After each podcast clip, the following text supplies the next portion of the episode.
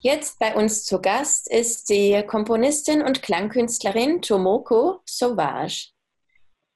Sie ist gebürtige Japanerin und lebt schon seit vielen Jahren in Frankreich. Der Kontakt kam zustande über das Fernsehen Grapefruits, eine junge Initiative, mit der wir kooperieren und äh, die wir am 1. Mai live bei uns zu Gast haben werden.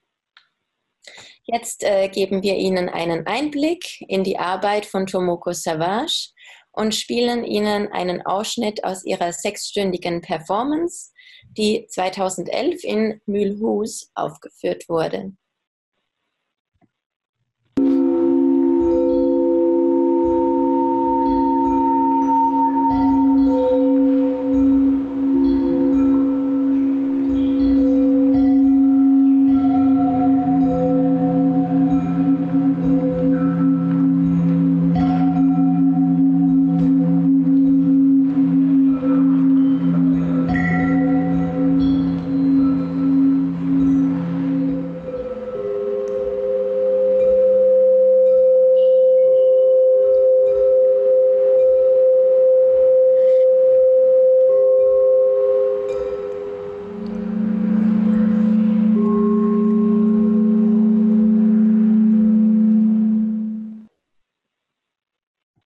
Hello. Well, first of all, thank you, to Tomoko Sauvage, that we can have a talk with you today about your work. I'm very happy that we can do that and that we can learn your, uh, something about your very unique way of uh, composing, of making live sound pieces. Um, in the short sample we just heard and we've seen, there was already a lot of things going on. For example, I've heard a lot of feedback and there were some sound waves. And I was wondering how you make that possible, uh, this sounding sensation with only water. Maybe you can tell us a little bit about it. Um, so this is uh, this instrument, water balls, is composed with um, um, a couple of actually six, six or seven porcelain balls filled with water and um, amplified with hydrophones, which are underwater microphones um, and uh, this the feedback is is made with uh, uh, um, it's with uh, um, microphones in the water and the the the speakers placed in the room, um, and I can modify uh, the feedback tones by um, waving the, the the water to change the, the to modify the pitches because the uh, the quantity of water in the in the bowl changes the the, um, the pitches.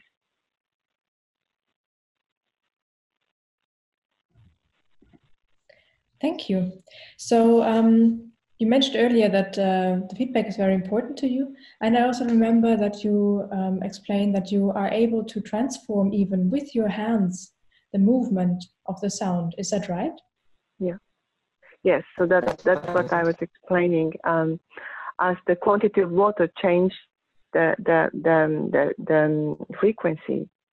Um, when I put my hand, the the water quantity uh, uh, uh, makes a, a, more higher level, and then the the the sound is is um, the pitch becomes uh, lower. So I'm using the, the, the water waves to wave the, the, the, the frequencies. Oh, this is very impressive. I have rather not seen that before and heard. Um, for those who want to like have more insight in this kind of working, uh, we have a static page developed for Tomoko Sauvage, and you can listen there to, for three pieces of hers. And especially the work calligraphy is dealing a lot uh, with those uh, feedback noises she just described.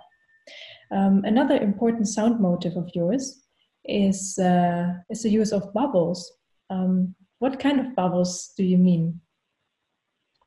Um, uh, before I also uh, used um, carbonated water um, to uh, play with the bubble sound, but um, recently, well, recently it's been already maybe seven, eight years since I started to play with um, porous terracotta, so it's unfired uh, ceramics that absorbs water um, in in my water bowls, and by absorbing the water, it emits um, micro bubbles, and I capture these micro bubbles with my hydrophones.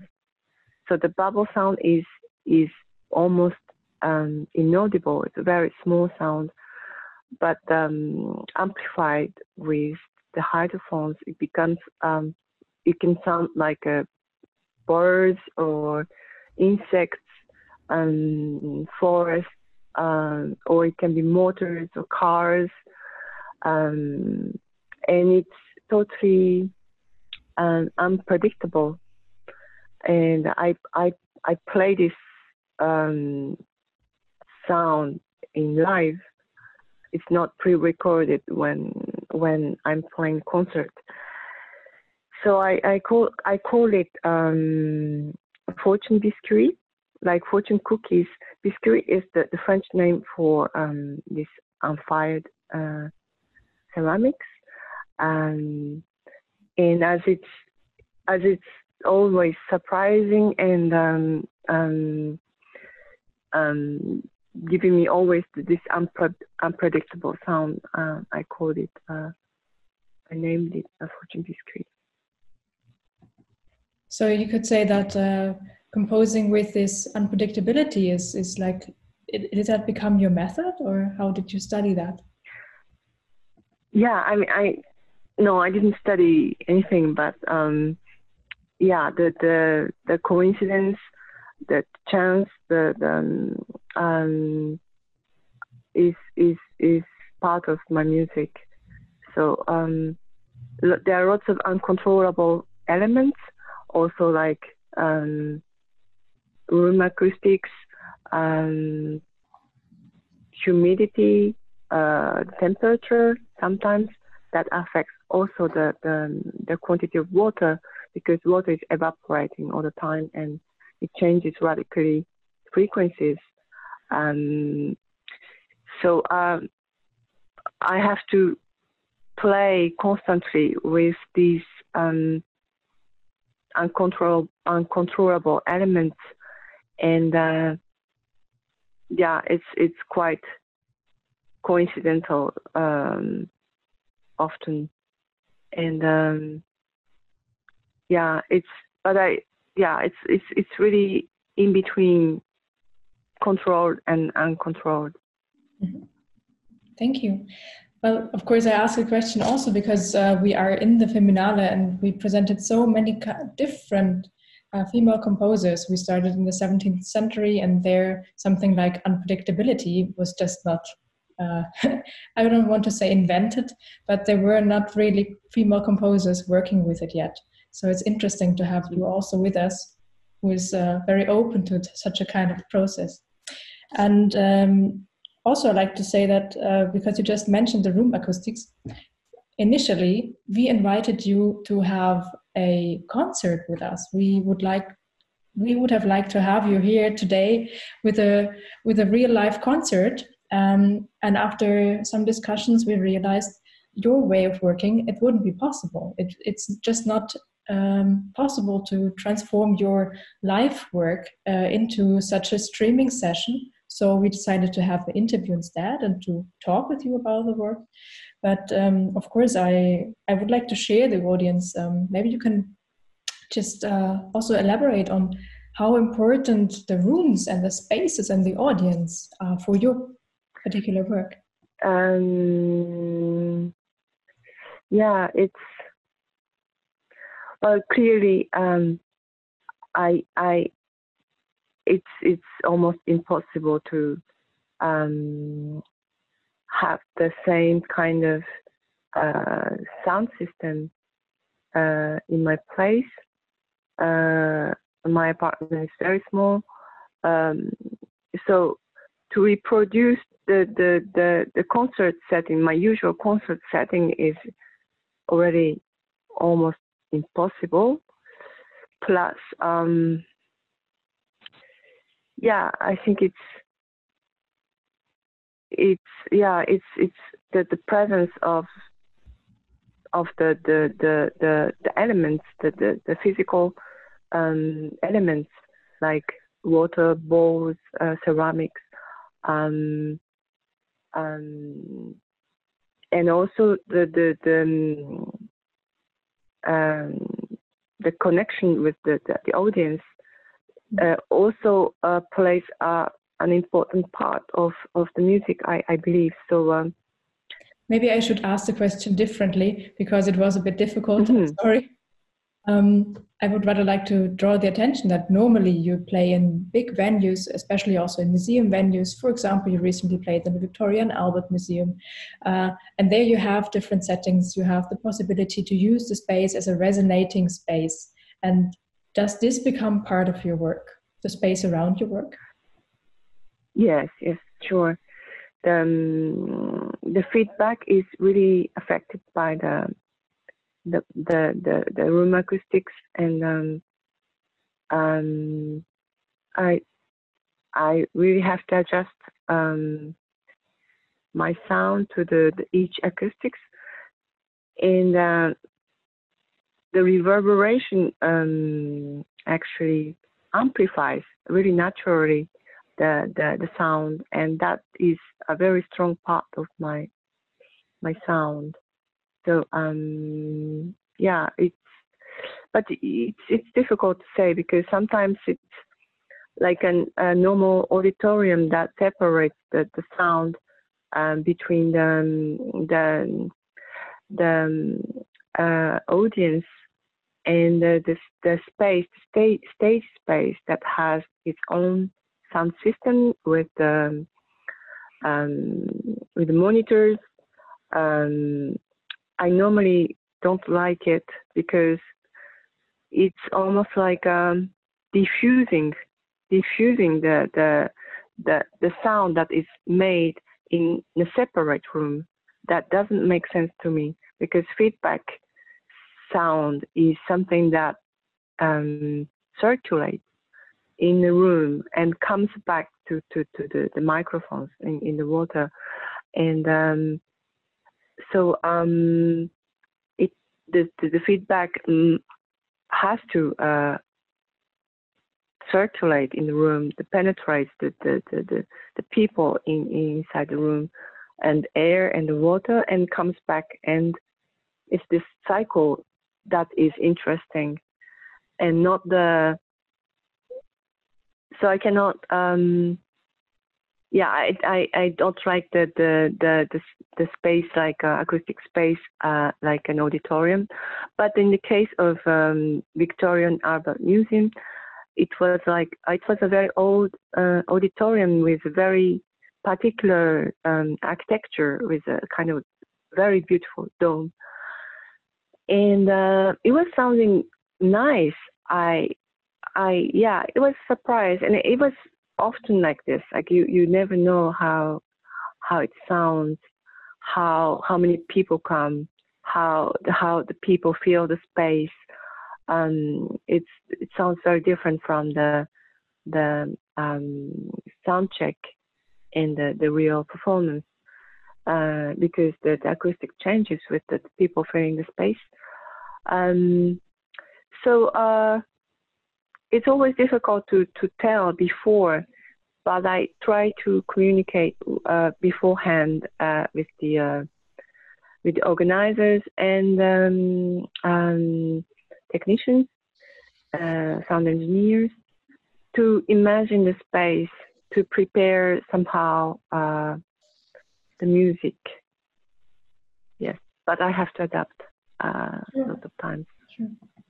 Oh, thank you for giving us this um, image of a kind of, I have the image now of a kind of um, practice that is evolving and constantly changing, and with everything new that comes in, being a visitor or a shaking building or whatsoever, everything what's happening will influence your music. And uh, thank you so much for that. Uh, we have one question, um, and I find very funny. Did you ever work with uh, boiling water before? Boiling water. No, me, I never uh, uh, experimented with boiling water because I, I'm afraid of damaging my microphones, but why not? but um, but I I worked with ice, melting ice. Um, but yeah, I I never worked with um, alcohol or different kinds of liquids, only water. But even water changes from place to place. Uh, some place like Berlin has um, very carbonated water. You know, the water is carbonated naturally, and um, also unfortunately as well, a lot of a lot of chalk we have. Yeah, Karlsruhe as well. Yeah, so um, sometimes uh, it affects because the, the, the, the bubbles, the small small bubbles uh, uh, in the water um, stays on the surface of the bowl, inside of the ball, and that um, attenuates. Have we, we said attenuates the ball? Mm-hmm. The it doesn't sound anymore. It it uh, it um, it uh, stops the, the, the, the vibration because it's it's it's as if you're touching in the the, the, the bubbles, small small bubbles cover the, the surface of the ball and it attenuates the the the, the vibration. So um, yeah, um, even water, normal water, uh, changes from place to place. Mm-hmm. Oh, thank you. That was a good, well, closing for today because all your water is also changing. So I hope that you will soon find new water again to play with as soon as we are out again in the uh, in the other yeah in all the other venues. Um, we at the Feminale, we are already in the last week. You noticed, and um, we have one more interview that will take place tomorrow. So we invite you all again to uh, go to zkm.de slash livestream tomorrow at 8 p.m. We will talk with uh, Dr. Cornelie Kunkat from the German Kulturrat. And we will also talk with um, Octavia Glockengieser, who is both a composer for theater and uh, for film, but also very actively uh, engaged politically to enrich to, en- to enlarge the visibility of women, of female composers uh, in her uh, Et Pro Quote film. So I hope you tune in again tomorrow. And of course, I hope you tune in on Friday, 1st of May, with our big uh, finale of the Feminale, where we will have a lot of concerts. Uh, we will send the highlights again of the past three weeks and of course have another interview with Grapefruits. Thank you. Thank you, Tomoko Thank you.